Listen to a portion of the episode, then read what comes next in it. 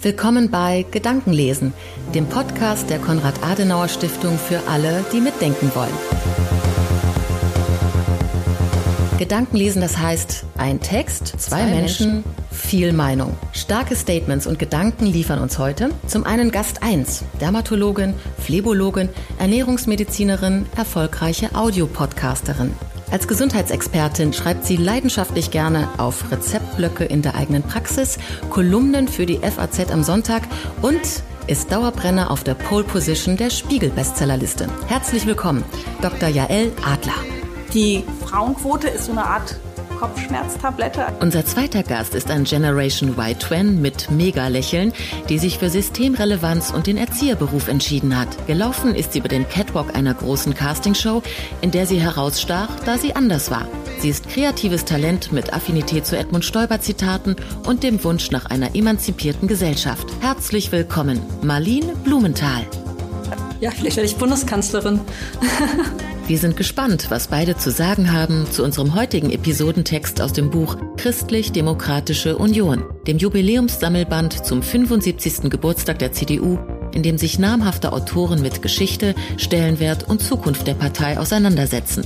Unter anderem Mariam Lau.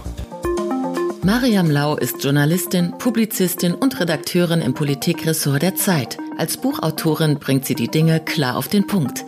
Von ihr stammt der heutige Episodentext die CDU und die Frauen. Die CDU und die Frauen von Mariam Lau. Inzwischen sieht es nicht mehr so aus, als würde auf eine Frau wieder eine Frau folgen. In keiner deutschen Partei war der Weg zur Macht für Frauen so weit wie in der CDU. Aber in keiner Partei haben Frauen diese Macht dann auch so nachhaltig ergriffen. Dass eine Frau an der Spitze eine Frau ablöst, wie im Herbst 2018 bei der Stabübergabe von Angela Merkel an Annegret Kramp-Karrenbauer geschehen, das ist nicht nur in Deutschland, sondern auch in Europa einmalig. Und weltweit ist es ebenfalls nicht die Regel. Ich gucke mir Menschen als Menschen an und achte nicht so sehr auf das Geschlecht. Und ich glaube, dass beide Geschlechter was zu leisten und zu bieten haben.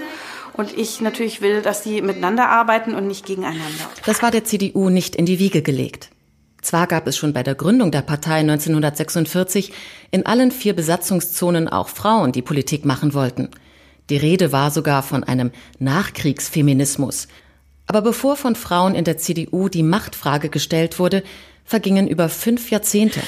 Da ist es schade, dass es da wirklich lange gedauert hat und sie nicht mit anderen Parteien schon etwas früher angefangen haben, äh, auch mehr Frauen in die höheren Führungspositionen äh, zu setzen.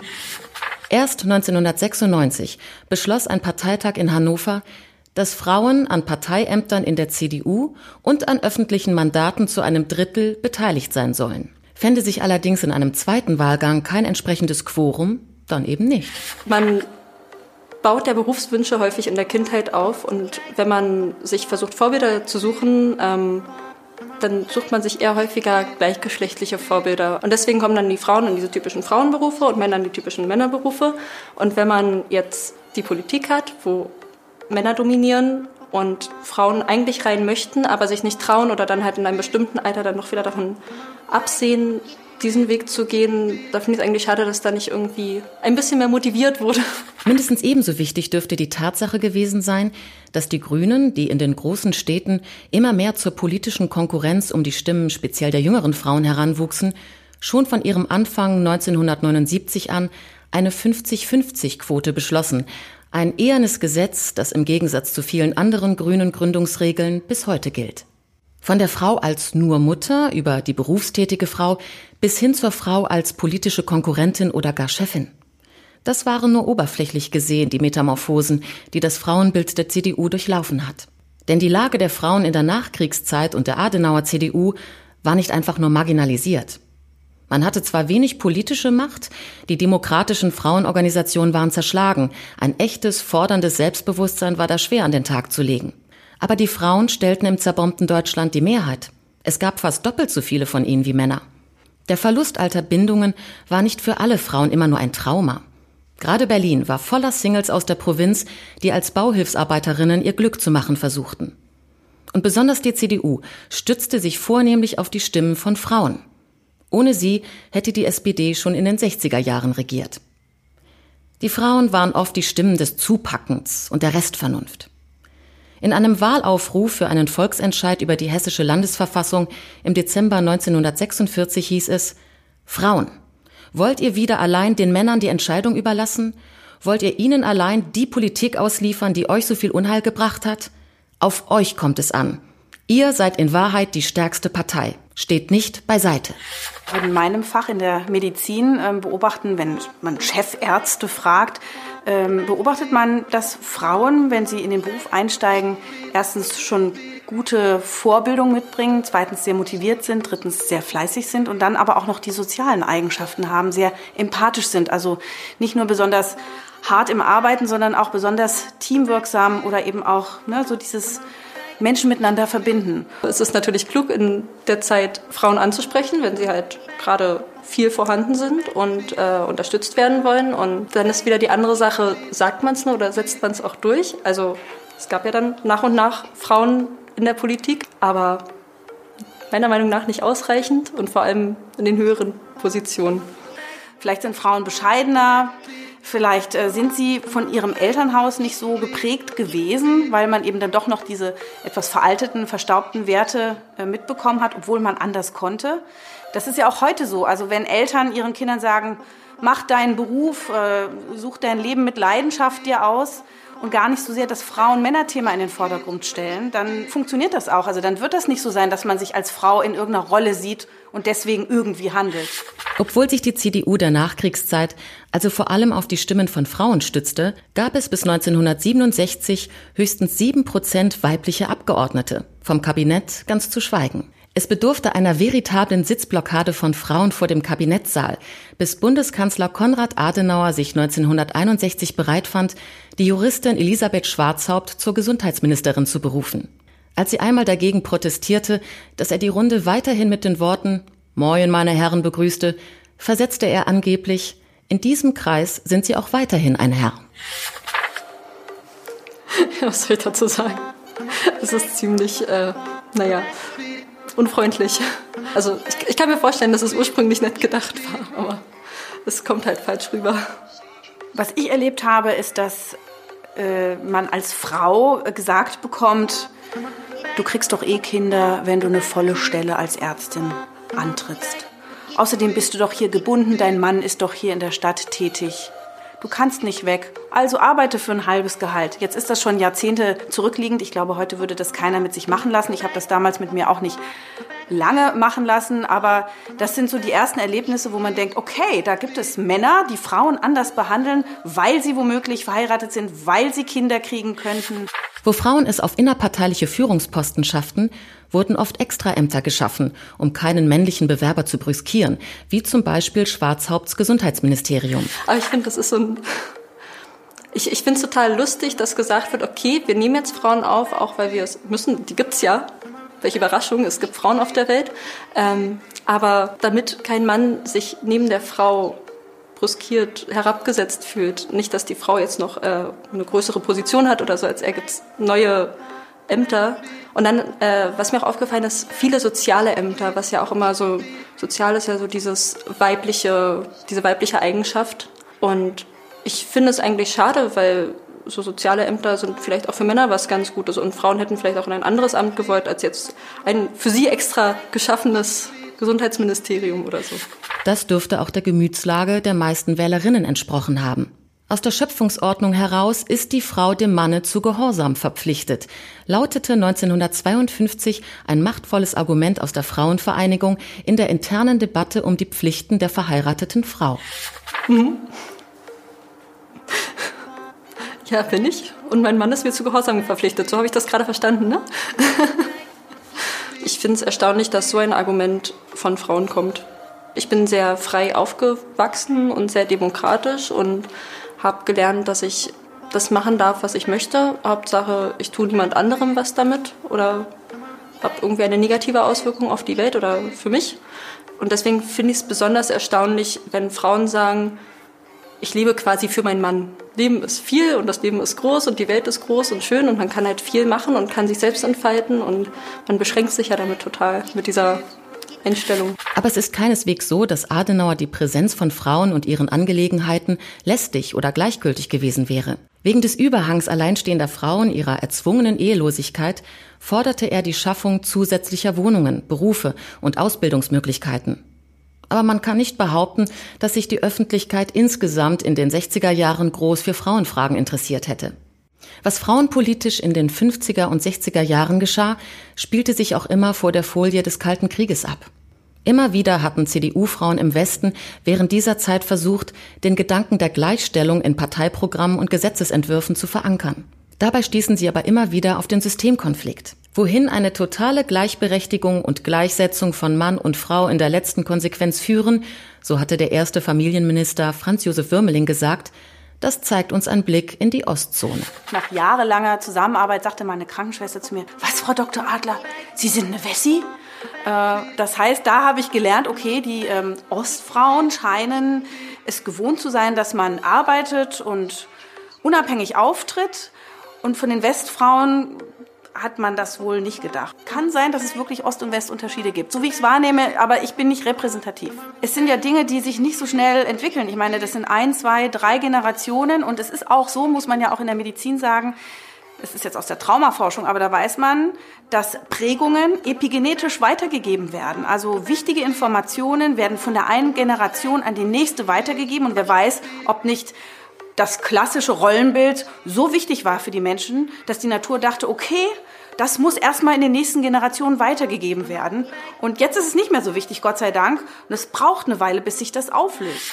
Aber hinter dieser Bastion konnte man sich nicht vor dem verschanzen, was im Lauf der 60er Jahre und dann mit Macht in den 70er Jahren zum Durchbruch kam. Aus heutiger Sicht lässt sich schwer ermessen, welche ungeheure Wucht die Antibabypille entfaltete, die zwar schon 1960 entwickelt, aber erst knapp zehn Jahre später in Deutschland massenhaft verschrieben wurde. Dabei ging es zunächst gar nicht um Liberalisierung, Individualisierung und Selbstbefreiung. Im Vordergrund stand für viele die Abwesenheit von Angst vor ungewollter Schwangerschaft, die dann womöglich eine ungewollte, unglückliche Ehe, unglückliche Kinder und eine stigmatisierende Scheidung nach sich zog. Der Summer of Love erzeugte einen weltweiten Klimawandel, dem die Politik nur staunend hinterherarbeiten konnte. Was genau die neue Freiheit für wen bedeutete, war allerdings auch schnell umstritten. Aus der Hausfrau und Mutter wurde in neuen Zeitschriften wie dem Playboy die sexuell interessierte, attraktive Gespielin, die von dem spielenden Jungen nichts weiter verlangte als seinen Spaß, erst recht keine Familie und keine Heirat. Es gehörte zu den ersten Konflikten der neuen westdeutschen Frauenbewegung, dass diese Form der Kommerzialisierung der neuen Sexbomben wie Brigitte Bardot oder der Barbarella Jane Fonda auch von linken Zeitschriften wie konkret übernommen wurde. Also, ich glaube, für alle Menschen, die raufgucken, ist es sexistischer als für die Menschen, die es selbst entscheiden, dass sie mitmachen möchten. Ich kann mir auch vorstellen, dass es für viele Frauen ein Ziel ist, da irgendwie zu landen, weil sie es schön finden, weil sie es ästhetisch finden. Es hat ja nicht nur sexuellen Hintergrund. Wenn ich gerne das zeigen möchte und wenn ich da stolz drauf bin und Sex Sales, so ganz am Rande, es kommt ja auch noch dazu, wenn ich halt denke, ich möchte diesen Weg einschlagen, um einfach ein größeres Publikum zu haben, dann sollen sie das machen. Das ist ja ihre eigene freie Entscheidung. Es hat sich absolut gewandelt, dass Frauen sexuell befreiter sind. Sie nehmen sich auch mal einen Mann oder einen Liebhaber. Es ist ja nicht, früher hieß es ja immer, na, der Mann, der hat's mit der Sekretärin. Dieses Klischee ist weg. Während also in der Studentenbewegung 1968 schon von Seiten feministischer Gruppen die Forderung erklang, befreit die sozialistischen Eminenzen von ihren bürgerlichen Schwänzen und erste Tomaten gegen männliche Genossen flogen, kümmerte sich die CDU-Frauenvereinigung unter ihrer Vorsitzenden Enne Braugsiepe um die soziale Sicherung von Frauen. Wohnungsbau, Bildung, Anspruch auf Altersversorgung. Aber das reichte nicht. 1969 verlor die CDU zum ersten Mal in der Geschichte der Bundesrepublik die Macht. Die Ratlosigkeit der Partei gegenüber der neuen Frauenbewegung und all dem, was damit für das Lebensgefühl der Leute, vor allem in den großen Städten verbunden war, spielte dabei eine Schlüsselrolle. Es sollte Jahre dauern, bis sich die CDU-Frauen offensiv mit dem Thema sexueller Selbstbestimmung beschäftigten. Man hielt Distanz zum Feminismus. Das Hantieren mit dem Begriff Patriarchat gefiel den Christdemokratinnen nicht, die lieber die Idee von Partnerschaft ins Spiel brachten.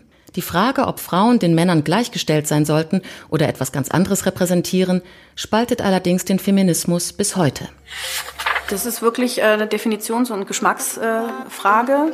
Äh, Feminismus hat so ein Geschmäckle für viele. Das hört sich nach uncharmanten Frauen, die ungeschminkt sind und sich nicht hübsch kleiden an, die Männern auf keinen Fall gefallen wollen fände ich jetzt schade. Also ich finde, dass ich sehr wohl für Frauen und Frauenwerte eintreten kann, aber trotzdem Spaß habe an meiner Weiblichkeit und ich liebe Männer und habe Freude an Männern und deren Männlichkeit, die auch sehr variabel ist. Und äh, ich würde mich selbst nicht als Feministin bezeichnen. Wobei wahrscheinlich rein theoretisch von der Definition her könnte es durchaus sein, aber ich mag das Wort Feminismus nicht so sehr. Und dadurch, dass es eine Frauenbewegung gibt, wird dieses Thema wachgehalten und weiterentwickelt. Und es bleibt dadurch modern und muss der, der Zeit auch angepasst werden. Auch in dieser Beziehung war der Einzug der Grünen in den Bundestag ein Katalysator für die Frauenpolitik in der CDU. Veteranen des Bundestags erinnern sich noch an den Kulturschock, der förmlich mit Händen zu greifen war, als die frisch gewählte Grünen-Abgeordnete Waltraud Schoppe mit ihren wallenden Kleidern und ihren flammend roten Haaren am Rednerpult stand und vor den staunenden Augen der Parlamentarier mitten im Hohen Haus ein Loblied auf den weiblichen Orgasmus sang.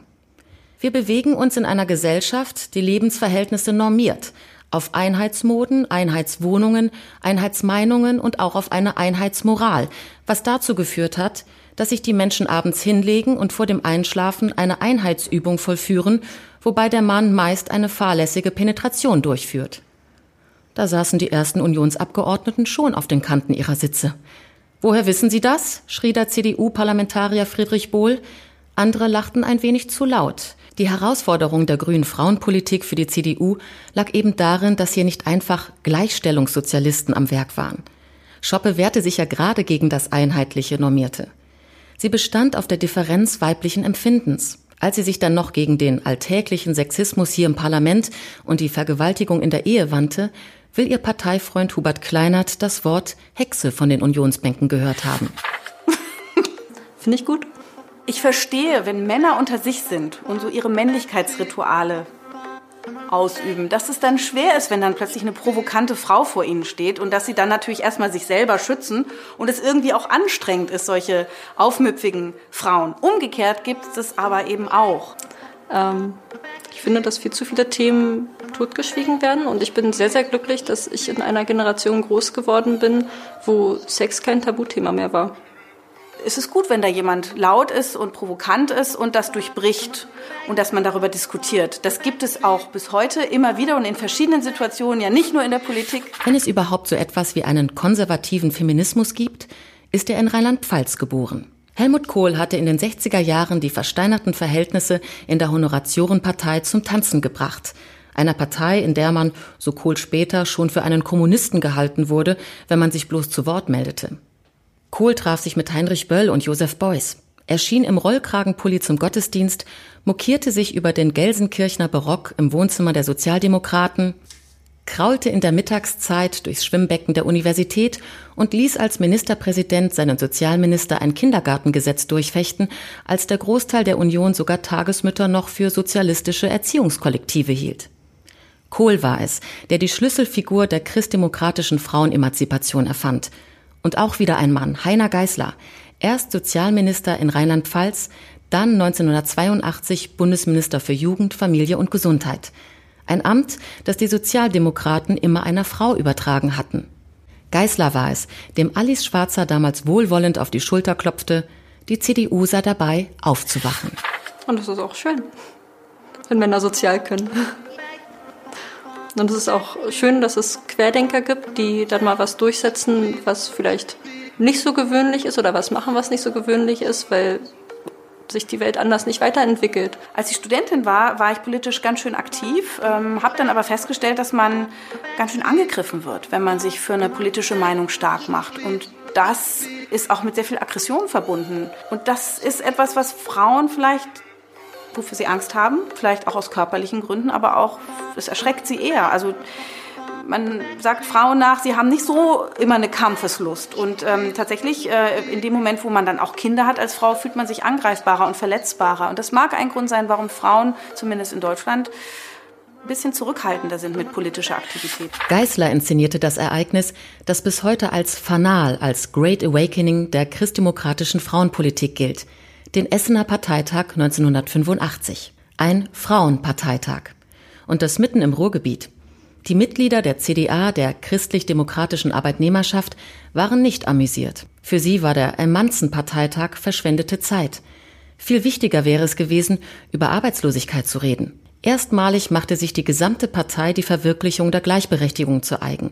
Niemand hat das Recht, so Geißler in seiner Begründung des Leitantrags, Millionen von jungen Frauen, die ihren Beruf liebten und ausüben wollten, dieselben Chancen wahrnehmen wollten wie Männer, überhöht weltanschaulich ein schlechtes Gewissen einzureden. Die Beteiligung der Frauen an politischen Gremien, hieß es in dem dann zu großen Fanfaren gefassten Beschluss, muss auf jeden Fall weit über die Berücksichtigung einer Alibi-Frau hinausgehen. Es war auf jeden Fall eine Zeit mit Umschwung. Stichwort schlechtes Gewissen machen. Frauen sind große Meister, anderen Frauen ein schlechtes Gewissen zu machen. Wie kannst du nur so viel arbeiten? Was? Du bist abends nicht zu Hause und wer kümmert sich um dein Kind? Das kann nicht gut sein für die Entwicklung. Ich sehe ja bei meinen Kindern, äh, die, die sehen eine leidenschaftlich arbeitende Mutter, äh, die machen sich lustig, dass es nicht immer nur von mir gekochtes Essen gibt. Die kochen selber. Ähm, und äh, ja, also es macht ja Kinder auch stolz, wenn sie sehen, beide Eltern arbeiten, beide tun was für die Familie. Und auch wenn die Kinder irgendwann aus dem Haus sind, die meine Kinder wollen ja auch nicht, dass ich nur auf ihnen sitze. Ich will ja keine Helikoptermutter sein. Das war ein Avantgarde-Parteitag, erinnert sich Rita Süßmuth, die ebenfalls vom Kohlschen Reformschwung in die Politik geweht wurde. Obwohl Kohl genau wusste, dass die Mehrheit der Partei noch sehr traditionell über Ehe und Familie dachte. Die neuen Leitsätze für eine neue Partnerschaft zwischen Mann und Frau waren Kohls Kompromiss zwischen dem Tempo, das die Grünen vorlegten, und den Beharrungskräften in seinem Rücken. Es war insgesamt Rita Süßmuths Jahr. Ohne die Frauenvereinigung oder die Gruppe der Frauen in der Fraktion groß davon in Kenntnis zu setzen, platzierte Kohl die Professorin auf dem Sessel der Bundesministerin für Jugend, Familie und Gesundheit. Es half ihr in der Partei, dass sie selbst eine Tochter hatte und Mitglied im Zentralkomitee der deutschen Katholiken war.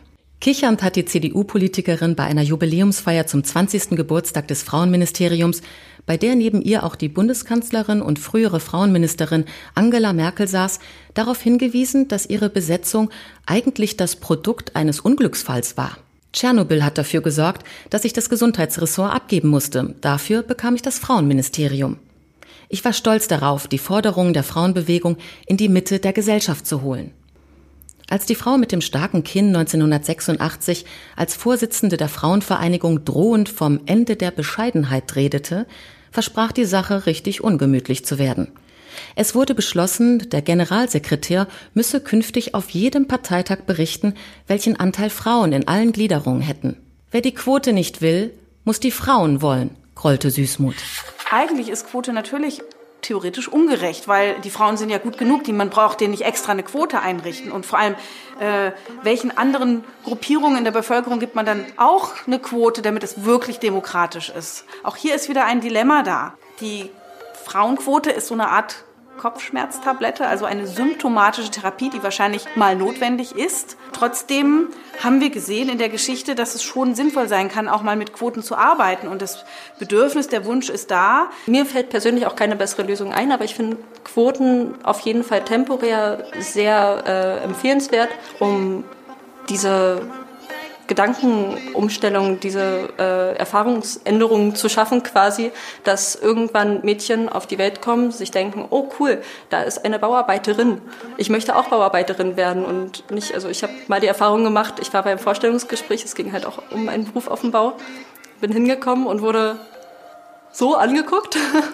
Was, was wollen Sie hier? Warum sind Sie hier? Sie wissen schon, dass hier nur Männer sind und wir müssen erst mal gucken, wie das mit den Umkleidekabinen ist. Und letztendlich haben mich tatsächlich die ganzen Zweifel von der Firma so abgeschreckt, dass ich da nicht mehr hingegangen bin und äh, auch kein Interesse mehr da, dafür hatte. Der Kampf um die Quote, in der CDU seltsamerweise Quorum genannt, hatte etwas Trostloses. Wer will schon im Schlafwagen zur Macht fahren? Aber andererseits kam man eben mit der Freiwilligkeit auch nicht so richtig vorwärts.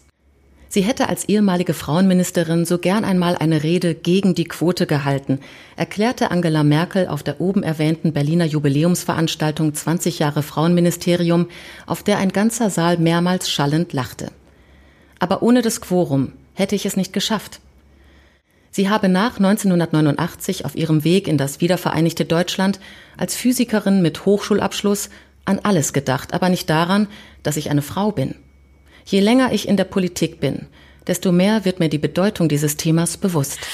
Wenn man seinen Lebensweg geht und seinen Beruf wählt, macht man das nicht, weil man eine Frau ist oder weil man ein Mann ist, sondern weil es einen interessiert als Mensch oder als Persönlichkeit.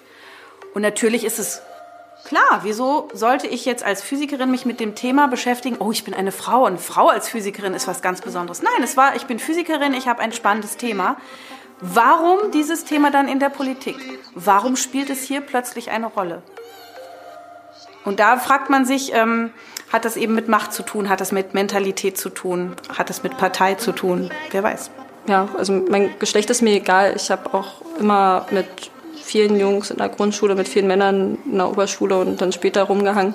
Ähm, und es war immer egal, dass ich weiblich bin.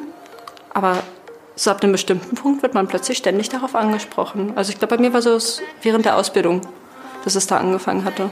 Ich weiß gar nicht warum.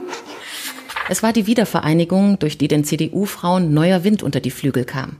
Er wehte aus dem Osten. Nahezu die Hälfte der Mitglieder der Ost-CDU waren Frauen gewesen. Sie waren im Durchschnitt sehr viel jünger als ihre westdeutschen Parteischwestern.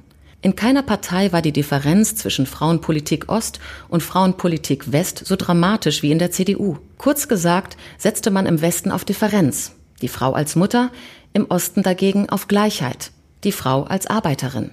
In der Adenauer CDU war Frauenpolitik über lange Strecken Familienpolitik gewesen, während die Ost-CDU, die keinerlei eigenen Handlungsspielraum hatte, nur die SED-Frauenpolitik als Arbeitsmarktpolitik mitvertreten musste. Ostdeutsche CDU-Politikerinnen, wie die spätere Bundeskanzlerin, staunten nach der Wiedervereinigung über die Heftigkeit frauenpolitischer Auseinandersetzungen im Westen, über die Ideen von Frauennetzwerken oder über die Vorstellung, ein Kleinkind leide, wenn die Mutter berufstätig sei. Die Ostfrauen wollten flächendeckende Kinderbetreuung. Mit den Frauenministerinnen Angela Merkel und Claudia Nolte versuchte Helmut Kohl der neuen Lage Rechnung zu tragen. Flächendeckende Kinderbetreuung für alle Altersgruppen ist super und auch so, dass eine Frau, die bis 16 oder 17 Uhr arbeitet, nicht äh, unter Stress gerät, weil dann die Kindergärtnerin sagt oder der Kindergärtner, das Kind hätte aber vorabgeholt werden müssen. Es muss praktisch auch für die verschiedenen Arbeitsmodelle, die es gibt, Möglichkeiten geben. Als Mutter mit kleinen Kindern kann man schlecht Bundeskanzlerin werden, heutzutage. Da müssten auch wieder die Strukturen geschaffen werden, dass man Bundeskanzlerin vielleicht von 8 bis 16 Uhr sein kann. In ihrem ersten Ministeramt hatte die spätere Kanzlerin einiges auszuhalten. Als sie ein Gleichberechtigungsgesetz im Kabinett vorschlug, nahm sie der damalige CSU-Entwicklungshilfeminister Karl-Dieter Spranger beiseite und sagte, Wissen Sie, Mädel, wenn ich Sie nicht so nett fände, würde ich für diesen Stuss ja gar nicht stimmen. Was soll man dazu sagen? Also, das fängt ja schon bei Mädel an. Na, wenn ein Mann so von oben herab einen als Mädchen degradiert, obwohl man schon eine gestandene Frau ist, dann muss sich die Frau wehren. Wir Frauen müssen stark sein. Das ist eine Sache, die vom Haus, also von zu Hause gelehrt werden kann, die in der Schule, im Kindergarten gelehrt werden sollte. Nicht nur bei der CSU. Überall erntete die Ministerin Häme. Ganz Bonn spottet über das Emanzipationsgesetz von Frau Merkel, hatte die Bild am Sonntag damals höhnisch getitelt. Merkel wollte, woran sich heute kaum noch jemand erinnert, sexuelle Belästigung am Arbeitsplatz härter bestrafen. Mindestens die Hälfte der Stellen im öffentlichen Dienst sollte von Frauen besetzt werden. Kohl ließ Merkel zunächst gewähren. Im Lauf der 90er Jahre versuchte sich die CDU mit mäßigem Erfolg am Quorum. Aber natürlich war es nicht die Quote und auch kein Quorum, das im Jahr 2000 plötzlich eine Frau an die Spitze der Partei rückte. Schon ihre Ernennung zur Generalsekretärin zwei Jahre zuvor war ein Meteoriteneinschlag, für den es in der Partei kaum Präzedenzfälle gab. Merkels Aufstieg an die Spitze verdankte sich der tiefen Krise, in der sich die Partei unter Helmut Kohl befand. Ihr öffentlicher Abschiedsbrief vom Patriarchen, veröffentlicht in der FAZ, war der Startschuss eines Abenteuers, dessen Ausgang erst jetzt, am Ende einer Ära, sichtbar wird. Aber gerade weil Merkel als Ostdeutsche, als kinderlose, geschiedene Frau, protestantische Intellektuelle und Naturwissenschaftlerin ohnehin schon ein Freak war, eine Zumutung, wie sie oft selbst gesagt hat, machte sie weder von ihrem Frausein noch von ihrer ostdeutschen Herkunft großes Aufheben. Im Gegenteil äußerte sie sich gelegentlich abfällig über Quoten und Feministin mochte sie sich auch nicht wirklich nennen. Ja, vielleicht werde ich Bundeskanzlerin. ich glaube, da gibt es Parallelen zwischen vielen Menschen, weil ich das Gefühl habe, dass ich nicht die einzige Person bin, neben Frau Merkel, die sich nicht gerne als Feministin bezeichnet, aber trotzdem für Emanzipation ist. Sie ist äh, ein Vorbild für viele Frauen. Viele Frauen freuen sich darüber, dass äh, es sie gibt gibt, dass sie ihr Ding macht, dass sie Ruhe ausstrahlt und dass sie sich mit Themen beschäftigt und dass das Frauenthema jetzt nicht so ihr, also darüber definiert sie sich nicht. Aber alleine, dass sie da ist, ist für viele Frauen motivierend und auch das ist für viele Frauen ein Grund zu wählen, also sie zu wählen, einfach weil da eine Frau ist. Die Frauenpolitik der Ära Merkel. Der eigentliche Kern ihres Modernisierungsprojekts begann 2004 auf dem Hannoveraner Parteitag mit den Worten Mein Name ist Ursula von der Leyen. Ich bin Sozialministerin in Niedersachsen. Mein Mann und ich haben sieben Kinder. Es wäre für Frauen oft viel leichter, äh, sich zu entfalten beruflich, wenn wir noch engere familiäre Strukturen hätten. Das haben aber viele nicht mehr. Das heißt, dieses Zerbrechen und dieses Single-Dasein und diese ja, Modelle, dass man eben nicht mehr in, einem großen familiären Gruppenrudel lebt, das ist eigentlich von Nachteil aktuell noch für die Entwicklung der Frau. Also eigentlich müsste man da wieder zurück zu den Wurzeln, äh, damit die Frauen moderner werden können. Ich, ich, ich bin selber Chefin. Ich habe zehn Frauen, die für mich arbeiten, mit mir in meiner Praxis. Und wenn dann das Kind krank ist, ist äh, in der Regel ruft eine der Mütter an, äh, na, leider heute, mein Kind ist krank, ich kann nicht kommen. Obwohl die meistens kommen, aber es ist nicht so, ja, der Papa macht es, ich komme trotzdem. Von Liebe ist die Rede, von Verantwortung, also von inneren Beweggründen der Beteiligten, erst ganz zum Schluss von der Rolle des Staats. Von Sozialdemokratisierung kann da wohl nicht wirklich die Rede sein. In den Jahren, als aus der Sozialministerin die Frauen- und Familienministerin von der Leyen geworden war, traute das Publikum der CDU zum ersten Mal in ihrer Geschichte mehr frauenpolitische Kompetenz zu als den Sozialdemokraten.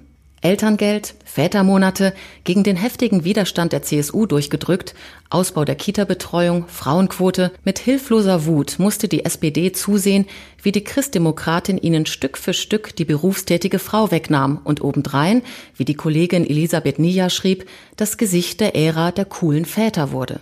Die Zeiten, in denen die Frauenunion, FU, in der CDU als Faltenrockgeschwader verlacht wurde, sind vorbei.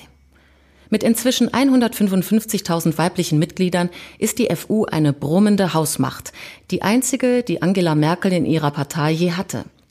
Hier fühle ich mich getragen, hat sie einmal in ungewohnter Vertrauensseligkeit auf einer Bundestagung gesagt, wozu die Parteifreundinnen begeistert mit den Füßen trampelten. Die Frauen trugen Buttons, auf denen Chefin oder Frau Kanzler stand. Merkels Erfolg auf der Weltbühne, das war auch ihr Erfolg. Ich glaube, es sind jetzt 40 Jahre am Stück, wo es ein bisschen bergauf geht. Ist schon mal was Gutes. Wir sind nicht am Ziel, aber ganz ehrlich, ich bin mir auch nicht sicher, ob es jemals ein Ziel geben wird. Ein Audiopodcast der Konrad-Adenauer-Stiftung.